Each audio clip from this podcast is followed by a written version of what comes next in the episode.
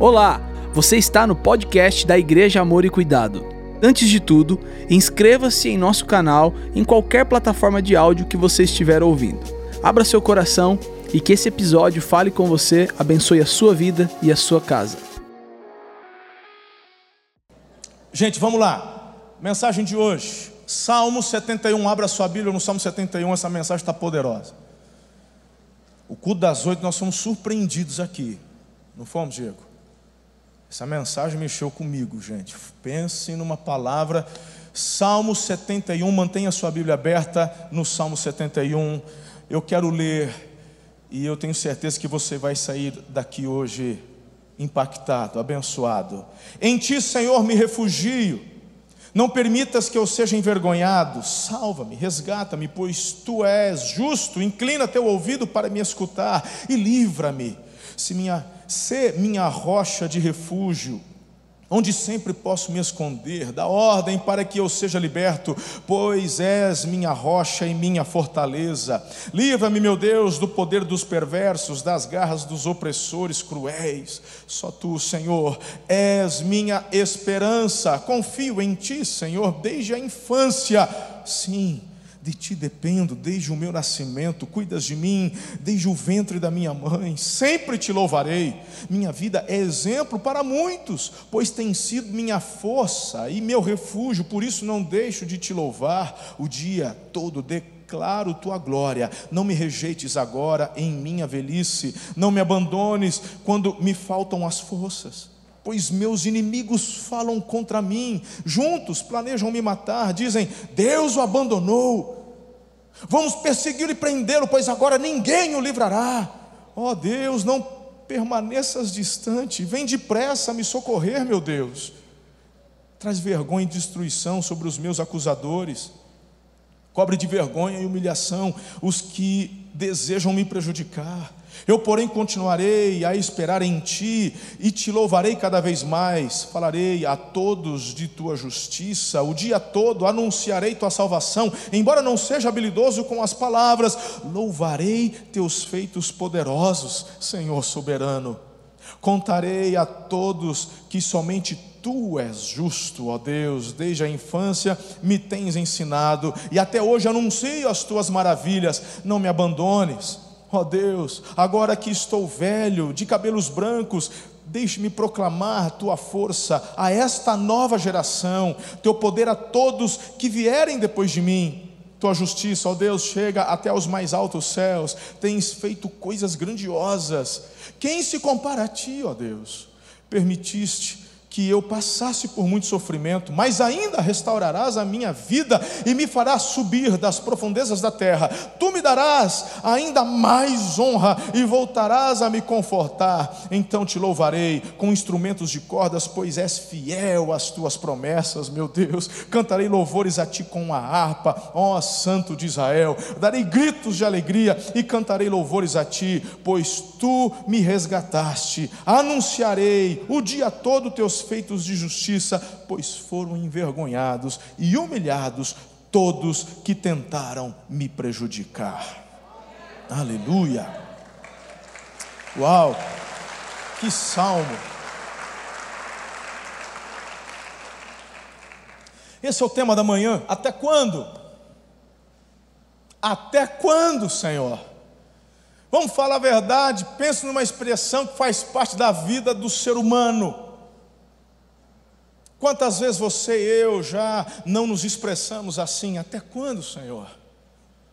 Parece que está demorando demais.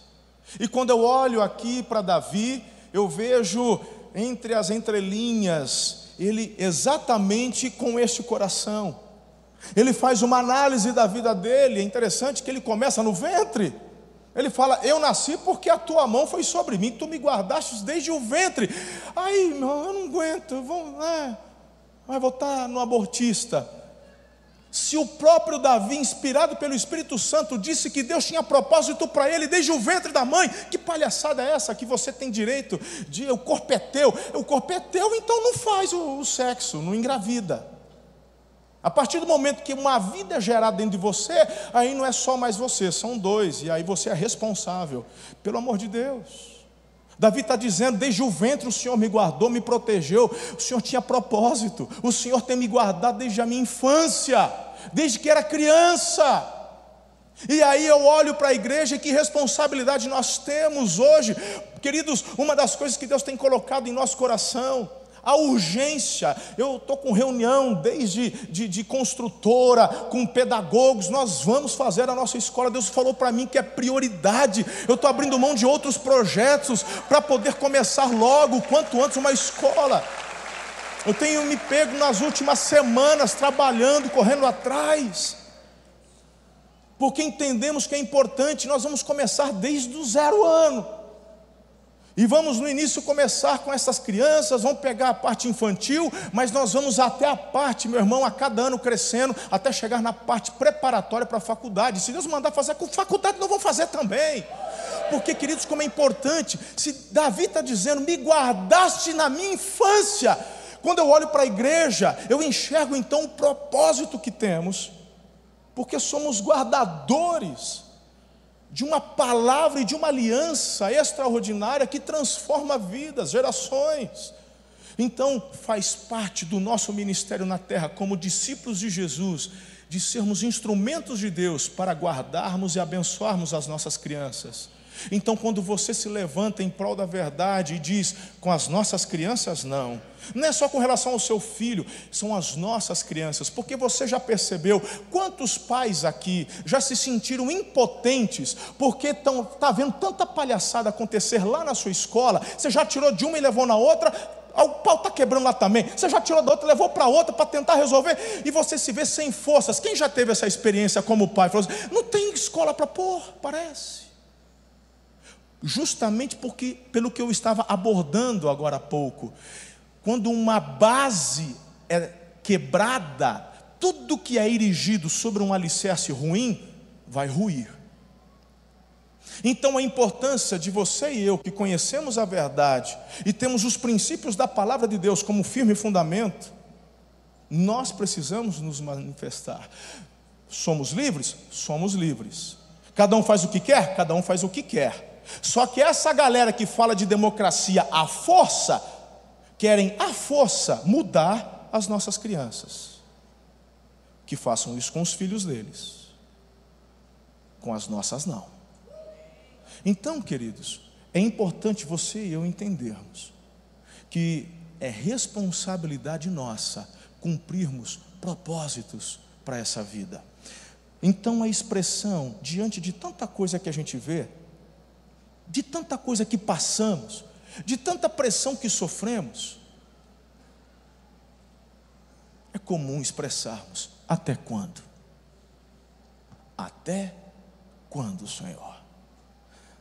Agora, a gente vê isso na boca do Davi. Olha só o capítulo 13 de Salmos, verso 1 e 2: Até quando, Senhor? Para sempre te esquecerás de mim? Até quando esconderás de mim o teu rosto? Até quando terei inquietações e tristezas no coração dia após dia? O Davi, está vendo? Não é só você não. Davi também. Na boca do profeta Jeremias, capítulo 12, verso 4: Até quando a terra ficará de luto e a relva de todo o campo estará seca? Olha só, meu irmão, a inquietude no coração do profeta, na boca do profeta Abacuque, capítulo 1, verso 2: Até quando, Senhor, clamarei por socorro sem que tu ouças? Até quando gritarei violência? Na boca dos mártires da igreja primitiva, lá em Apocalipse capítulo 6, verso 10 diz: Eles clamavam em alta voz: Até quando, ó soberano, santo e verdadeiro, esperarás para julgar os habitantes da terra e vingar o nosso sangue? E na boca de Jesus, só que na boca de Jesus é um até quando diferente. Na boca de Jesus, Marcos capítulo 9, verso 19 diz assim: Respondeu Jesus: Ó geração incrédula, até quando estarei com vocês? Até quando terei que suportá-los? Traga o meu menino. Quem percebeu a diferença de Davi, do Abacuque, do Jeremias, dos mártires e de Jesus? Todos eles, com exceção de Jesus, o até quando é para Deus. Até quando, Senhor? Até quando, Senhor? Até quando, Senhor? Afinal de contas, todos nós estamos sujeitos, diga, ao tempo. O Senhor é Senhor do tempo. Ele está acima, não se submete ao tempo. Estamos juntos até aqui? Perfeito. Mantenha o raciocínio comigo. Quando Deus e ele já disse e liberou: estarei contigo, trarei livramento, eu sou aquele que levanto, eu sou aquele que supro. E aí, irmãos, cremos e depositamos a nossa confiança no Senhor, mas parece que está demorando. Esse nosso até quando é fruto de frustração, e o que é frustração? São expectativas geradas não correspondidas. Completando, não correspondidas no nosso tempo. Então, nesse momento, nós que estamos sujeitos ao tempo e queremos que as coisas aconteçam ontem, olhamos para Deus e fala: "O Senhor não está me ouvindo não? Porque se o Senhor estivesse me ouvindo, o Senhor já tinha me respondido. É o que o Jeremias falou, é o que o Abacuque falou, é o que o Davi está falando. Só que o Senhor é Senhor do tempo. Aí eu vejo Jesus quando Jesus ele vai falar, até quando? Ele não está falando com Deus, ele está falando com quem? Com o homem. Então pega a chave que eu vou liberar agora. Esse até quando? A intensidade dele, ou a dúvida que ele vai gerar, depende totalmente do grau de intimidade que você tem com o teu Pai Celeste. A intimidade de Jesus com o Pai era plena, sem obstáculos. Ou seja, o Senhor confiava de tal maneira, mas de tal maneira, que nunca você enxerga na boca de Jesus a expressão até quando? Falando com Deus, porque a sua comunhão era perene e perfeita, ela só foi quebrada na cruz do Calvário, quando Ele toma sobre si os nossos pecados e então o rosto do Senhor é virado, a comunhão é quebrada naquele momento. Por isso que Jesus tinha que ser 100% homem, porque na sua natureza divina, jamais ele poderia tomar sobre si os pecados da humanidade. Uau! Nesse momento, irmão, é como se fosse uma eternidade longe do Pai. Mas aqui no seu relacionamento, na sua vida na terra, durante o seu ministério, quando a gente enxerga o até quando de Jesus na boca dele é com relação a nós. Bom, o texto em questão em que Jesus diz refere-se a quando ele sobe no monte da transfiguração, ele leva três dos seus apóstolos para um intensivão, para uma aula particular, né? E ele leva lá os meninos e tal. Quando ele desce, ele enxerga, porque onde Jesus andava, a multidão o seguia. Seus demais discípulos e apóstolos estavam no sopé da montanha. E aí, queridos, assim que desce, qual que a reclamação? Senhor, nós trouxemos aqui o menino para ser liberto, para ser curado, mas os seus discípulos nada puderam fazer. Jesus olha para os abençoados e fala: Até quando, geração incrédula? Ou seja, vocês estão vendo vocês estão assistindo, porque eu ensino não só na teoria, mas na prática. Aquele que tem fé recebe, há poder na palavra, mas Jesus toca justamente no ponto em que os impedia de fluir naquilo que Jesus já havia liberado para que fluíssem, que é a fé. Por isso que ele fala: geração incrédula, até quando? Até quando vocês vão demorar para aprender que a base do sucesso, do crescimento, da vitória, do milagre, da cura, da libertação se dá no âmbito do teu relacionamento com o teu pai? Quanto mais íntimo com o teu pai, maior é a confiança de você liberar a palavra na terra e você só senta para agradecer. Eu tenho aprendido isso e quando o Senhor me leva a orar por alguém, seja por cura, por livramento, por qualquer coisa, quando termina a oração, eu já falo: Deus, eu já te agradeço porque o Senhor me ouviu. E aí, meu irmão, é sentar e esperar. Pode parecer que está demorando, mas quanto mais íntimo você for do Senhor, menos você dirá a Ele até quando. Você já começa a celebrar: um dia eu vou ver, um dia verei. Quem está comigo até aqui? Agora, essa expressão também se vê na boca de cada um de nós. Até quando vou continuar desempregado? Senhor, até quando eu vou ficar solteira? Até quando esse atrito com a minha mulher? Até quando meu marido vai me trair? Até quando, Senhor, essa minha esposa vai ficar dando piti na rua com ciumeira boba? Até quando vou ser um alcoólatra? Até quando vou ficar dependendo das drogas? Até quando vou morar nesse barraco? Até quando vou, vou ser um endividado, sempre devendo? Até quando, Senhor, conta tanta injustiça, tanta opressão, guerra, fome? Até quando essa doença? Até quando? Ei, irmão, fala a verdade. De repente você mandou um até quando vindo para a igreja hoje. Falei, é nada que o pastor mandou essa para mim. Pois é. Mas escuta, eu estou dizendo, isso é, isso é da gente. Eu também.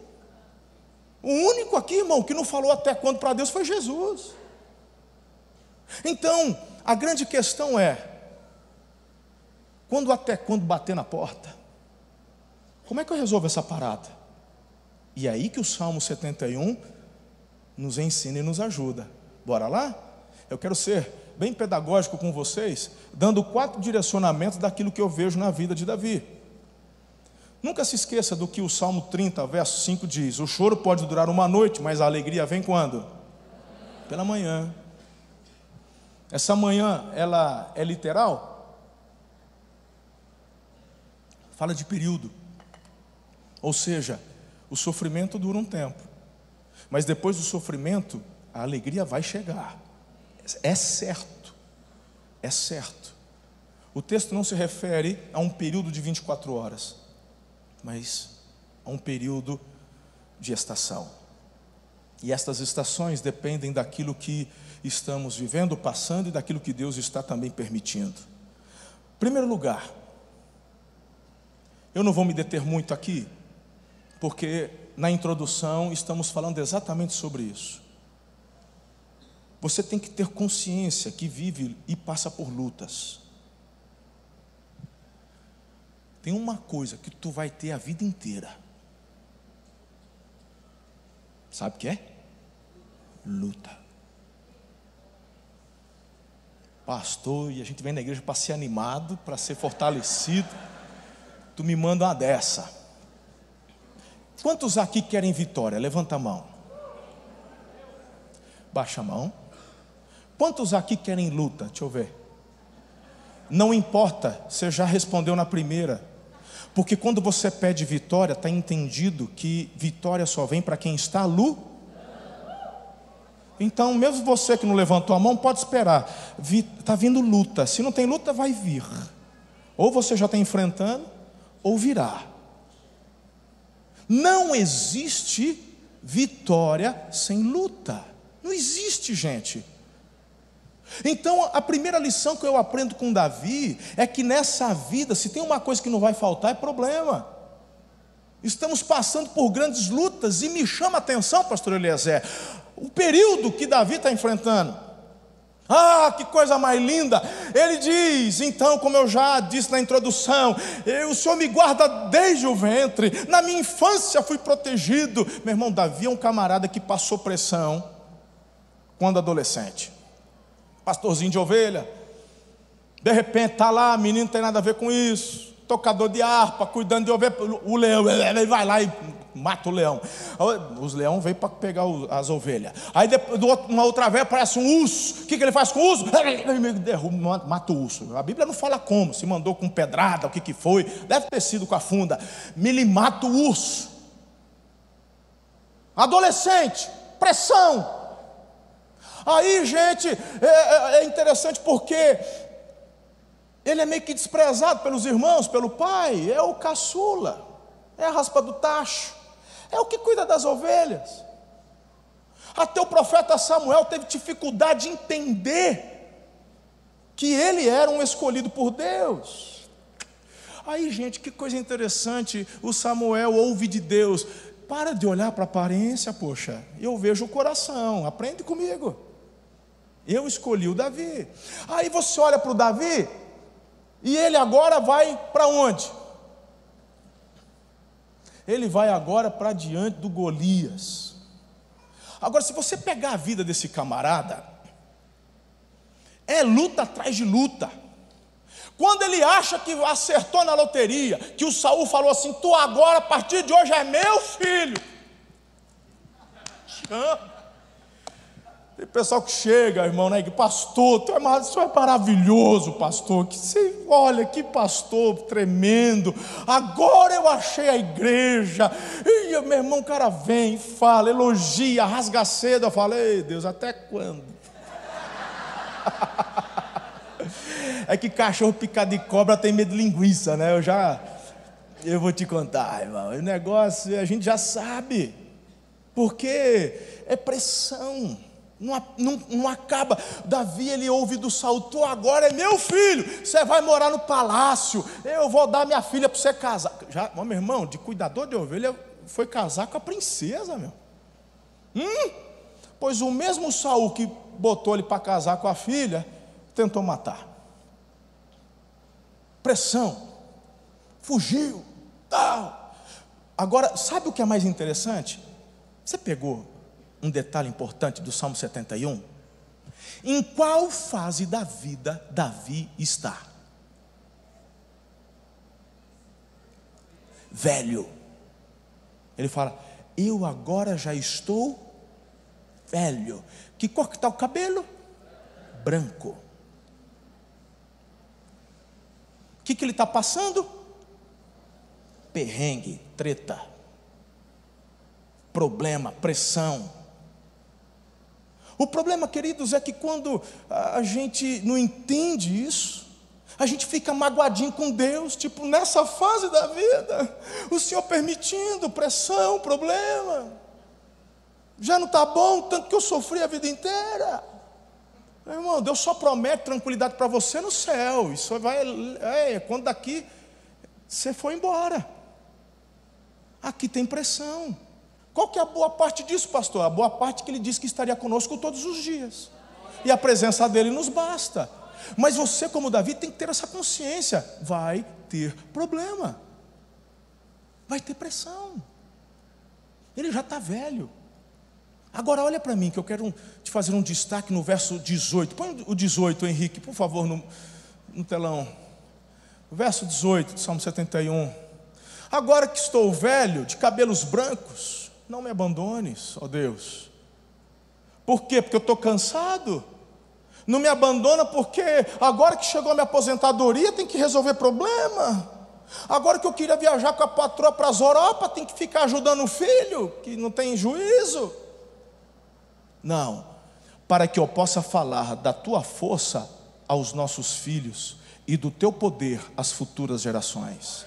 Qual que é a motivação do Davi mesmo na velhice? Diga comigo, cumprir propósitos. Pegou a visão não?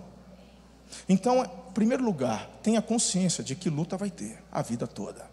Jovem, velho, adulto, não importa. Vai ter pressão, vai ter problema. Mas o Davi se anima no cumprimento do chamado, do propósito. Eu quero que as pessoas, os filhos, os filhos dos meus filhos, que esta geração, a futura geração, eu quero que eles entendam que tu és um Deus grande. Porque se eu tenho prevalecido até aqui, a única forma deles prevalecerem é tendo o mesmo relacionamento que eu tenho contigo. É assim que vamos transformar o nosso país num país melhor, a começar com a nossa casa, a começar com a nossa vizinhança, nossa cidade, e é assim que a gente trabalha. Quando eu cheguei em Aracatuba, eu vim com esse coração de cumprir o propósito de Deus para mim aqui. Num primeiro momento, eu achei que eu ia ficar um período e ir embora, porque é a visão que eu tinha como pastor batista na época. Os pastores batistas vêm para a igreja até Deus direcionar ele para ir para uma outra. E eu tinha já, inclusive, pré-convite para retornar a uma das igrejas que já pastoreei. Falou assim: quando o pastor daqui sair, nós vamos buscar você. E fizeram isso. Assim que lá ficou sem pastor, vieram, falaram: agora a gente veio te buscar para você pastorear a gente. Bora lá. Mas naquela época, quando aqui cheguei, eu queria fazer um bom trabalho, cumprir o propósito de Deus, mas falei: ah, fico aqui uns três anos, quatro anos e depois vou embora. Até que Deus muda meu coração. E Ele fala: crie raízes, ame a cidade, porque esta é a cidade que eu estou te dando para fazer prosperar a cidade, você, a igreja. E queridos, veja que um jovem, eu cheguei aqui com 30 anos de idade, numa cidade tão estabelecida, numa igreja tão estabelecida. Ela não tinha muita membresia, era uma igreja lá no centro, pequena, mas uma igreja muito estabelecida, de muitos anos, com uma história, uma história libada. E eu então comecei, a partir de 2009, falar que Deus então faria algo extraordinário. Deus mudou meu coração.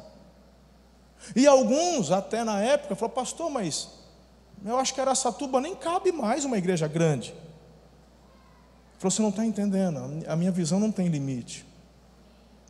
Eu não posso limitar aquilo que Deus quer fazer.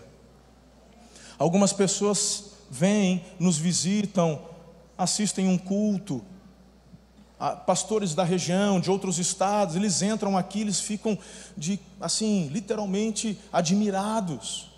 Quando eles olham um povo fazendo fila para assistir culto, assim não entra na cabeça deles. Mas quando eu olho para a igreja, eu vejo uma igreja ainda tão pequena, perto daquilo que Deus quer fazer. E queridos, a gente vê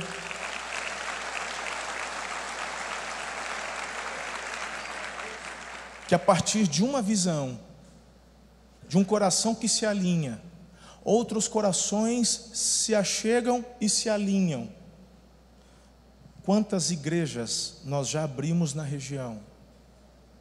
E de repente essa igreja, aqui do cantinho do estado, quando estou em Brasília, quando estou nas grandes metrópoles e capitais representando essa igreja, alguns deles perguntam duas, três, Ará o quê?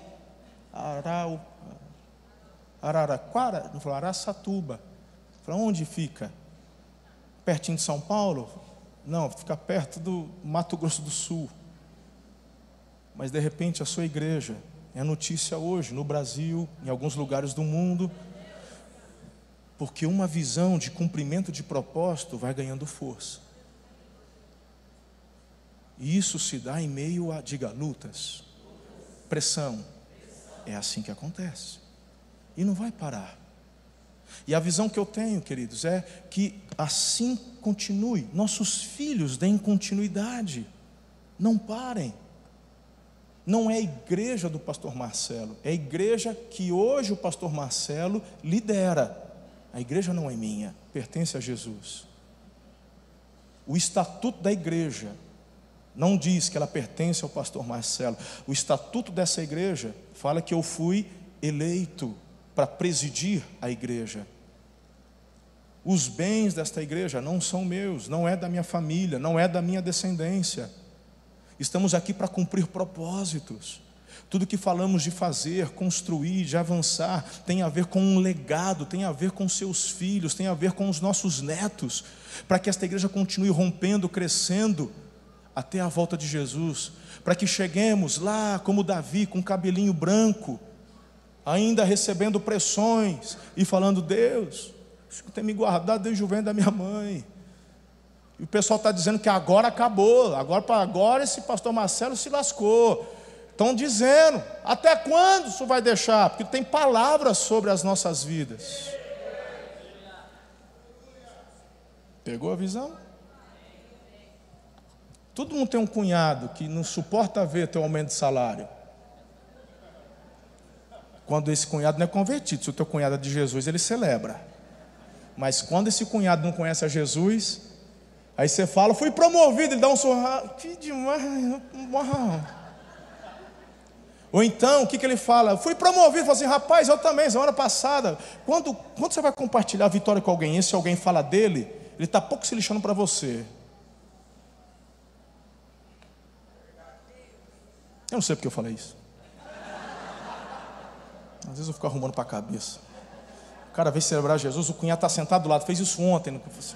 Senta, ajusta, vai tomar um café. Falou, vamos acertar esse negócio. Você fez isso comigo ontem.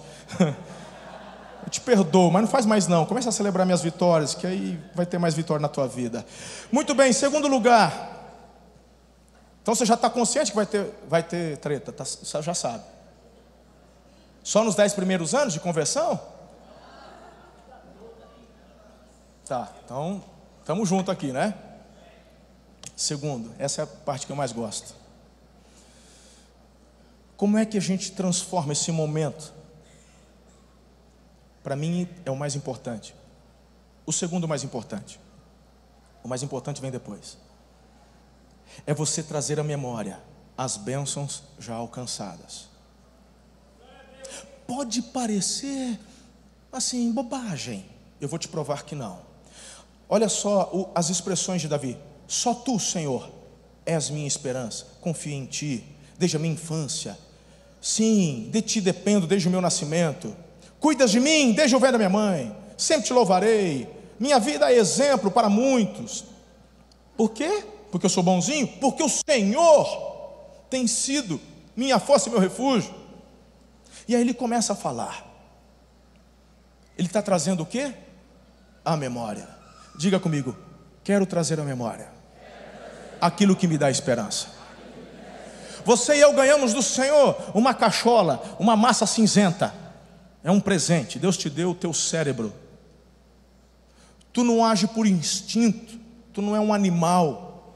Pelo amor de Deus. Fala assim, porque nós somos animais racionais. Isso mesmo. Ei, tu é evolucionista? Ou tu crê na criação? Animal é animal. Eu não sou animal. Eu sou um ser humano Mano, é que a tua professora de biologia falou que você é animal racional. Isso é para quem acredita em Darwin. Isso é para quem acredita que você veio do chimpanzé, que você desenvolveu de uma ameba. Né? Você já parou para prestar atenção na teoria de Darwin, evolu da, da, evolução? Uma grande explosão. É é um universo. Não fez barulho, porque é vácuo, não tem barulho. É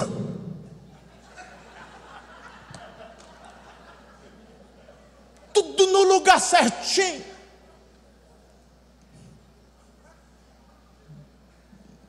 Aí, o sol. Eu não sou muito bom em geografia. Tem as luas, a, a, a, a ordem dela ali do, do, dos planetas, até chegar à Terra. Isso é a teoria. Era um, uma bola de fogo. É o Big Bang. A bola de, ela esfria ela vai, ela vai esfriando. Interessante que o sol até hoje não esfriou, mas é, ela esfria. Aí, sim, esfria, cria um vapor. Da onde vem esse vapor? Se era fogo, mas é Aí esse vapor, é claro que eles vão jogando uns bilhões de anos, é cada enxadada um monte de minhoca. Aí não sei responder, é bilhões de anos. Então tá. Aí um vapor que vira nuvem, decanta, chove. Quase saiu uma, uma língua estranha, decanta, decantou e, e chove, aí forma um lago e um mar, e, e de repente uma meba. Não sei, um, um protozoário, um, um, e, e você está aqui hoje lindo de Jesus. E você fica ecoando teu professor de biologia que não conhece a palavra, falando que é um animal racional. Tu é ser humano, criado à imagem e semelhança do Altíssimo. E aí, irmão,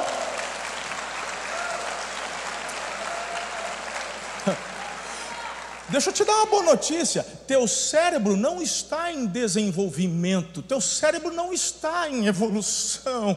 Na verdade, depois do pecado, você que só tem sabotado ele, é só utilizar o que já está aqui dentro. Quem já pegou o celular e aí o teu filho de nove anos falou: pai, faz assim. Falou: mas isso aqui não faz. Ele vai lá e faz. Ele fala assim: ah, eu não sabia que o celular fazia isso. Quem já aconteceu? Já passou essa vergonha? Eu também. É. Quem tem filho já passou essa vergonha. Pois é, é igual você com o teu cérebro. É, mas o cérebro faz isso? Faz. É que você não está utilizando. Quando Davi, pastor, isso é meio doido, né? Porque está falando tudo isso aí, está falando Davi, trazer a memória. Entende onde eu quero chegar? Quando Davi traz a memória, o que, que ele está fazendo? Ele está fazendo exatamente o que Deus nos ensina a fazer. Deus nos dá permissão de olharmos para trás numa única situação, para celebrar o que ele fez. Nós não temos autorização de Deus de olharmos para trás para murmurar e reclamar, isso é pecado. Mas nós olhamos para trás para ver com grandes mãos fortes Deus nos livrou e nos abençoou. Por quê? Porque o nosso cérebro não processa o desconhecido.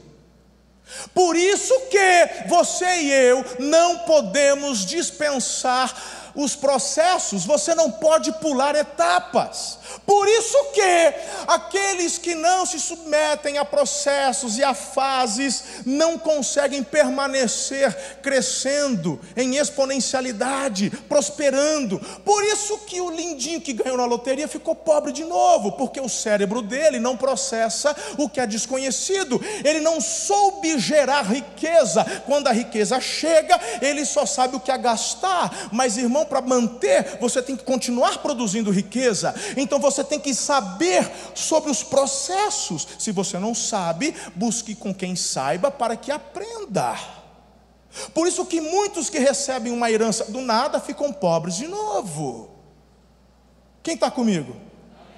Quando uma crise, um problema, uma pressão se instaura na sua vida, a primeira coisa que você tem que fazer é voltar ao passado e vislumbrar as anteriores e ver como que Deus te trouxe livramento. Porque o nosso cérebro só processa o que ele já sabe. Aí você vai se lembrar: eu já estive numa situação semelhante, eu não vi a saída, Deus fez um milagre, uma porta se abriu, algo aconteceu, etc. E com isso eu não fico mais prostrado, eu me levanto e eu vou em rumo à vitória.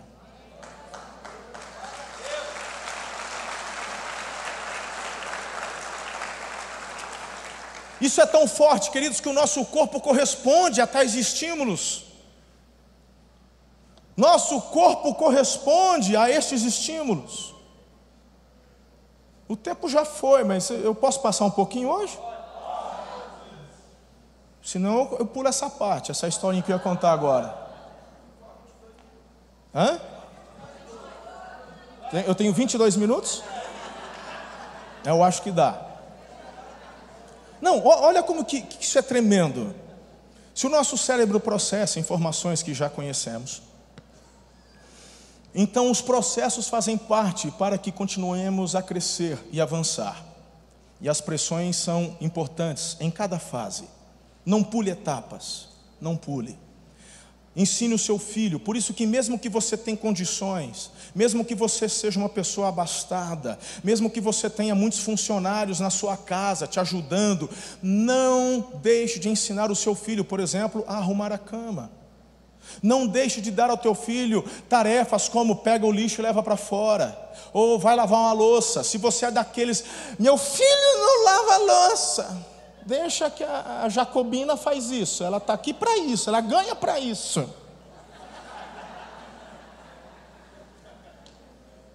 Faz isso não, gente. Põe teu filho para lavar uma louça, varrer uma casa, manda pegar a máquina de cortar grama, põe teu filho para cortar grama. Você está fazendo com que ele pule processos. E depois lá na frente, quando vier a pressão, e uma coisa nós já, a gente já aprendeu, vai ter problema. Quando ele se deparar com um problema, o que, que vai acontecer? Ele não vai processar a informação nova. Eu não sei lidar com o problema. E isso vai acontecer numa fase que não pode mais falhar. E a culpa foi do menino? Culpa foi sua, mãe, pai. Ei! Eu ouvi uma agora aqui, que eu vou mandar já uma. Segura essa, Bill, que essa vem com força. Eu não posso perder o raciocínio de onde eu quero chegar aqui. Espera aí, mas isso aqui é importante. Eu estava conversando no café da manhã agora, essa daqui. Eu, tenho que falar. Ah, eu, do, da, como a mente corresponde, eu quero falar lá de Campo Grande, da, da enfim. É que senão eu já, é que no meio de uma, de uma outra entrou outra, agora entrou outra ainda, então senão eu não consigo. É que eu fico animado, vocês me deram 22 minutos. E aí eu fico animado. Nossa, dá para falar tanta coisa. Não, me desconcentra não. Escuta, escuta, ó. A gente acrescenta 10, gostei dessa também. Escuta. É, olha como é interessante esse detalhe. Veja. Uma criança, vamos supor, uma, de um aninho, ela está andando, está brincando ali com todo mundo, perto do pai, da mãe, pum, ela manda a cabeça na quina da mesa. O que essa criança vai fazer? Ela vai chorar. Aí vem a mãe e mete uma colher de sorvete na boca do menino.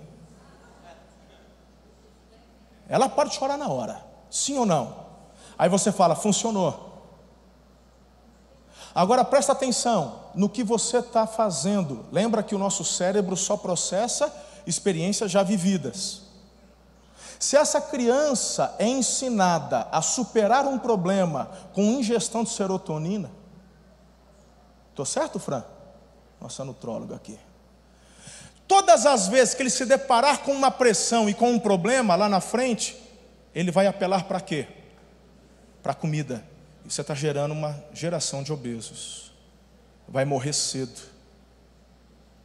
Então, se o teu filho bate a cabeça, começou a chorar, tu não vai dar galinha pintadinha para ele. Você não vai tentar distraí-lo com algo que ele gosta para ele parar de chorar. Você está premiando o sofrimento. Não é isso. Você tem que ajudá-lo a superar este sofrimento. Valorize o sofrimento dele. Fazendo o quê? Pega, põe no colo. Deixa eu ver, filhinho. Olha, fez. Está doendo muito? Está doendo, vai passar. Você dá colo, você beija, você dá amor, você dá carinho, né? Se ralou, passa um mertiolate que hoje não arde, sopra, tal. Isso. E vai ajudando ele a superar. Estamos juntos? Depois que ele supera o problema, já parou de chorar, ele já está bem, está brincando. Filho, vem cá, vamos tomar um sorvetinho? Parabéns, hein? Gostei de ver você, olha, enfrentou o problema, parou de chorar, vem aqui agora e celebra com a gente. Então, quando nós celebramos uma conquista porque enfrentamos um problema e resolvemos, aí você coloca os pingos nos is. Dá trabalho? Dá trabalho. Se não quer fazer, só não reclame depois da consequência. E a cabeça, como é que tá, mamãe? Tá fazendo conta aí? Tamo junto?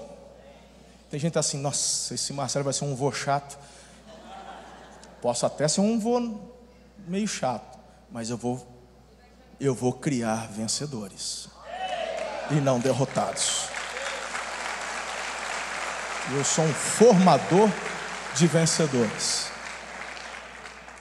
Olha como que o nosso cérebro processa aquilo que sabemos e como ele corresponde a estímulos que damos para ele, para a gente matar o ponto 2. Quero trazer a memória. Olha, lá no passado, Senhor. Bom, semana passada foi tão corrida para mim.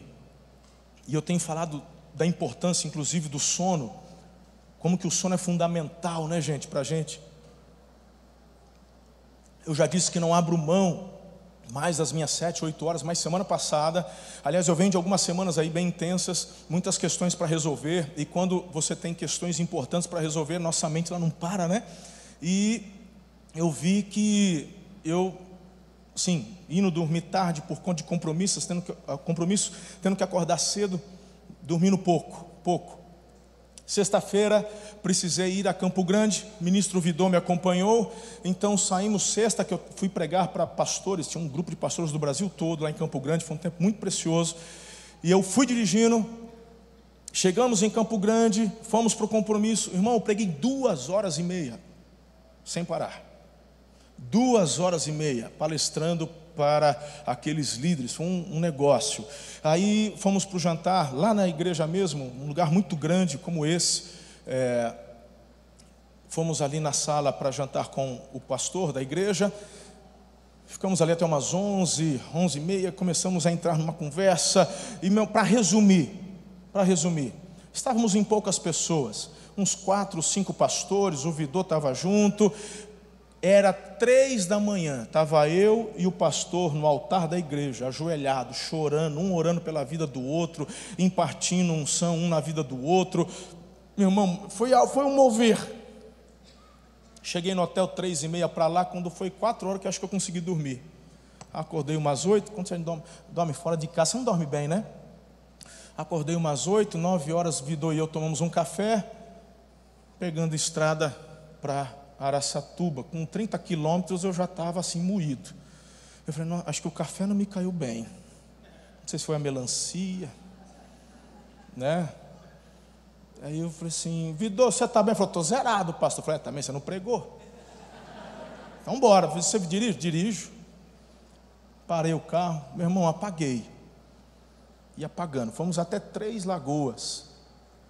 Aí eu percebi, falei, é, não estou legal não, acho que a virose pegou. Você não dorme bem, atividade intensa, correria, tua imunidade dá uma. Falei, a virose me pegou. Não tem uma virose meio doida aí que está pegando criança e adulto? Vixe, aí ó, já, um já, já se entregou ali.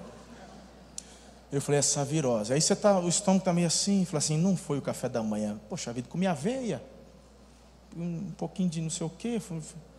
Não foi o café da manhã. Aí eu dormia, acordava, e eu dormia, tava, chegamos Três Lagoas, eu não estou com fome, eu estou com um corpo ruim. Eu falei, Vidor, eu falei assim, Vidor, vamos parar para você almoçar. Aí eu falei, mas eu não estou bem. Mas eu preciso nutrir meu corpo. Então eu falei assim: não vou sucumbir diante do problema. E aí, meu irmão, eu me forcei, fui lá, peguei arroz, eu peguei frango. Aliás, acho que eu tinha, mandei até um, umas carnes que tinha lá, um churrasco. Comi sem vontade, mas comi como se fosse remédio. Ali, meu irmão, eu levantei da mesa, já fui visitar o Vanderlei. Conhece o Vanderlei Cardoso? Famoso ele. Quase todo lugar tem uma porta com o nome dele assim, WC, é o Vanderlei Cardoso. Visitei o Vanderlei e falei, é, é a virose. Meu irmão, eu quando pegamos a estrada de volta, eu dormi na, no começo, já acordei no trevo de Araçatuba. Falei, gente, não é normal isso. Vidor foi na casa dele, da casa do Vidor para eu chegar em casa foi um. Cheguei, deitei, apaguei de novo. Tinha um compromisso no face a face com a pastora. E o compromisso era às 10, para que ser cedo, né? Vamos fazer um compromisso tarde, 10 e meia. Eu falei, amor, eu não estou bem, tenho visitado muito Vanderlei. E aí ela amor, a gente marca para outro dia. Eu falei, não, amor, compromisso, eu vou estar tá aí. Fui para lá, aí depois tivemos um momento de ministração na torre. Eu saí de lá uma e meia da manhã, cansado Domingo, 8 horas eu estava aqui, preguei às 8. No culto das 10 vocês não me viram. Para eu não subir no púlpito, irmão, é porque eu, eu não estava bem. Fui para casa, apaguei. E eu passei o domingo assim, prostrado, mas mandando comando, né? Você vai melhorar. E mandando água, e Gatorade, Aí ia lá, pegava um arrozinho, um franguinho desfiado e tome. E vai. E, e, e, vai lá. Aí daqui a pouco, meu irmão, é aquela vida de rei. Entendedores entenderão. Vida de rei. Pastora Ana chega domingo à noite e fala: Como é que você está? Reinando bem. Mas como é que você Estou bem. Segunda-feira é dia de folga, então eu passei o dia também, Gatorade, daqui a pouco vou lá, pego arroz, pego frango, toma nutriente. Mas era incrível, parece que eles brincavam de tobogã. Já entrava aqui, você via, assim, uh, uh, uh, uh, escutava eles gritando dentro de você, uh, uh, uh, você é brincadeira agora? É isso que eu sou para você, uma piada? Quando foi na terça-feira, gente, sabe o que eu fiz? Eu preciso dar um comando para o meu corpo. Eu tenho que dar um choque nele, de que está tudo bem, que a vida continua. E meu irmão, eu fui para o fight na terça. E fui, entendeu? Não estava ainda, mas eu fui. À tarde tive reunião a tarde inteira. Nós tivemos reunião aqui no Bela Vista, gente, das, das duas horas. E aqui eu já emendei com o, o, com o culto apostólico à noite. Quando foi à tarde, umas três, o Roi Cardim veio da farmácia e falou: Pastor, estou aqui, o, o Ivomec é de gado, é o Imosec. Ele falou assim: Pastor, como é que tá? Falou assim: Vida de rei. Ele falou: Toma dois. Eu falei: Vou, o negócio é violento. Tomei dois. Foi que nem confete, fez nada. Estava na reunião, falou assim: Só um minutinho, por favor, que eu vou.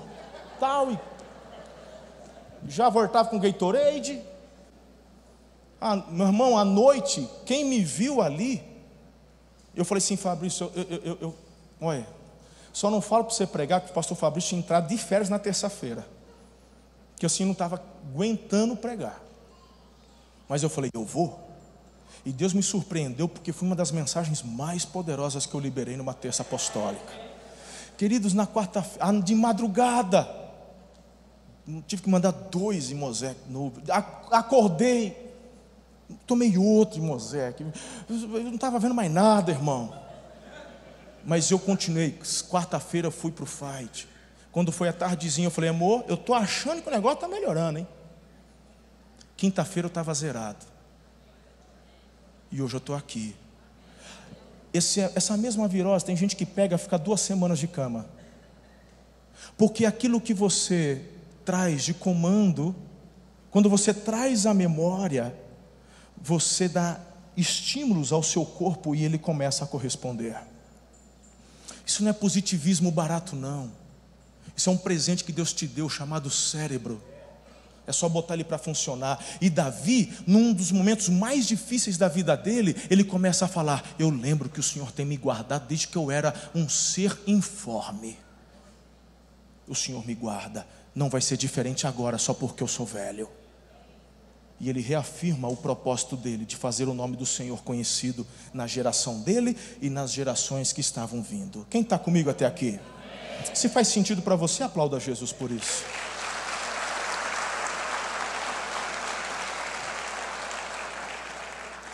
Pode entrar o grupo de louvor, por favor. Deixa eu te apresentar os dois últimos. Eu disse que agora era o mais importante, sim ou não? Que, que Davi faz? Apresenta a Deus a sua súplica.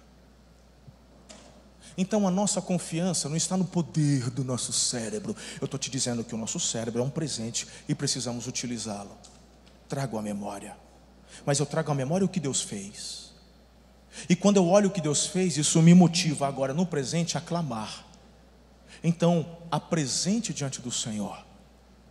Sabe por que tem muitas pessoas que ficam só no até quando, até quando, até quando, até quando e não vem o resultado? Porque não agem, não levantam.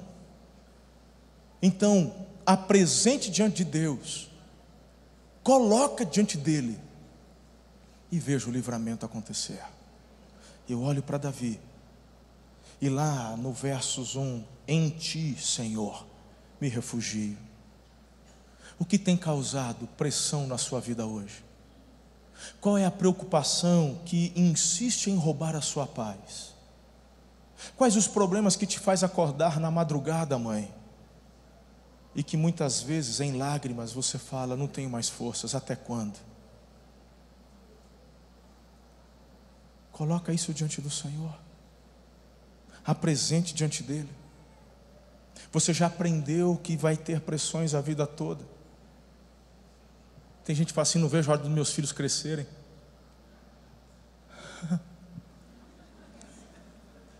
Sabe de nada, inocente.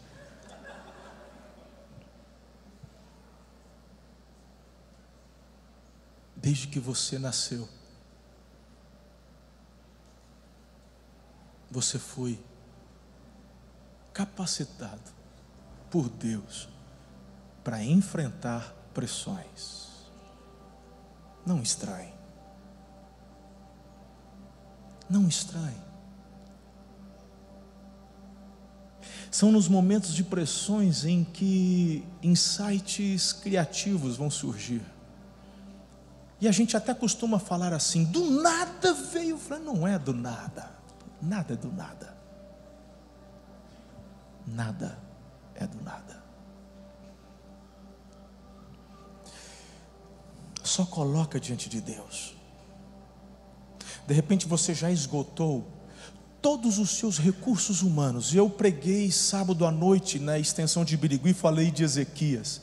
Palavra boa para eu liberar terça-feira aqui, não é, Eliezer? Tema da mensagem não é romântico. Só preciso lembrar porque não tem esboço também. Mas que palavra! Não é romântico. O Ezequias, irmãos, diante de uma pressão, o rei da Síria o cercou, ele esgota Ezequias seus recursos humanos, fica sem nada, o problema piora. Aí ele vai até o homem de Deus, o Isaías traz uma palavra, ele pega a carta do profeta, que é a palavra de Deus, e ele vai no templo do Senhor, lê a carta, estende a carta diante do altar e clama. Entendeu? Por isso que é a parte mais importante é você saber que é do alto que vem o teu socorro. Para o desentendido, pode achar que o que eu falei anteriormente é a autoajuda, porque do alto somos ajudados. Eu tenho capacidade de, naquilo que Deus me deu, desenvolver porque primeiro veio dele. Então, tudo é dele, nada é meu. Não são minhas forças, minhas capacidades, tudo veio dele. Apresente diante do Senhor hoje a tua carta. Coloque diante do Senhor hoje a tua inquietude. Derrame-se diante do altar de Deus. Não deixa para amanhã. Pode, pode falar até quando? Desde que na mesma frase você declare também: Em ti me refugio, em ti eu confio. Porque quando olho para o passado, eu vejo que o Senhor me guardou, me blindou. Não vai ser diferente agora. Diante de Deus, Ele apresenta a sua súplica. E para terminarmos, Davi declara diante de Deus que ele vai até o fim. E para mim, queridos, isso é tão especial. Verso 14 diz: Mas eu sempre terei esperança, e te louvarei cada vez mais. A minha boca falará sem cessar da tua justiça, dos teus incontáveis atos de salvação. Eu tenho aprendido quando alguém pede para que eu ore, ou quando eu tenho orado com relação às minhas pressões, os meus problemas, as dificuldades que também enfrento. Eu tenho aprendido e tenho feito da seguinte maneira: Senhor, apresento diante de Ti tal questão, e nós queremos declarar o milagre, a cura, a salvação, ou isso, o livramento, pá, pá, pá, pá, pá. Senhor, eu já te agradeço, porque o Senhor já respondeu. Tu sabes que eu sou teu amigo, Senhor, porque em Ti eu confio. E aí, meu irmão, eu só continuo andando na direção que devo andar Pode parecer que está demorando, mas aí eu volto a lembrar que Ele é o Senhor do tempo e o tempo dele é perfeito. Eu já decidi confiar. Então, em nome de Jesus, se você assim fizer, você vai, como Davi, também poder declarar: Estou contigo, Senhor, até o fim. E se Deus falar para você o que disse para o apóstolo Paulo? Porque o apóstolo Paulo falou: Pai, livra-me desse espinho na carne. Deus disse: Não, não vou livrar, porque o meu poder se aperfeiçoa na fraqueza, e o nível da grandeza das revelações que te foram dadas, este espinho vai te ajudar a manter você no seu lugar. Tu tem fé para ainda declarar: estou contigo até o fim? Esse é o nível de relacionamento que o Senhor espera de nós. Esteja pronto para ouvir de Deus. Estou mandando socorro, estou mandando livramento. Mas esteja pronto para ouvir de Deus. O meu poder se aperfeiçoa na fraqueza. Fique firme. Então somente creia. e permaneça fiel. Filhos, isso é maturidade. Se você assim desenvolver, uau, eu fico imaginando quantas coisas ainda irão acontecer na sua vida e através da sua vida. Eu quero orar por você nessa manhã, porque eu creio que é uma manhã de livramento, eu creio que é uma manhã de cura eu creio que é uma manhã de milagres. Como eu disse, é um domingo profético. Esse é um bom dia para você colocar diante do Senhor a sua carta.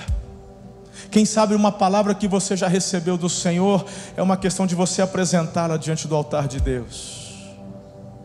Para você falar tão somente: Eu estou contigo, Senhor, até o fim. Mas eu peço por livramento. Até quando?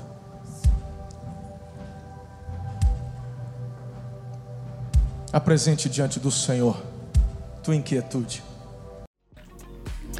Muito obrigado por ter ficado conosco até o final. Se este conteúdo abençoa a sua vida, compartilhe com todas as pessoas que você conhece. Siga-nos também em nossas redes sociais, arroba Amor e Cuidado. Deus abençoe.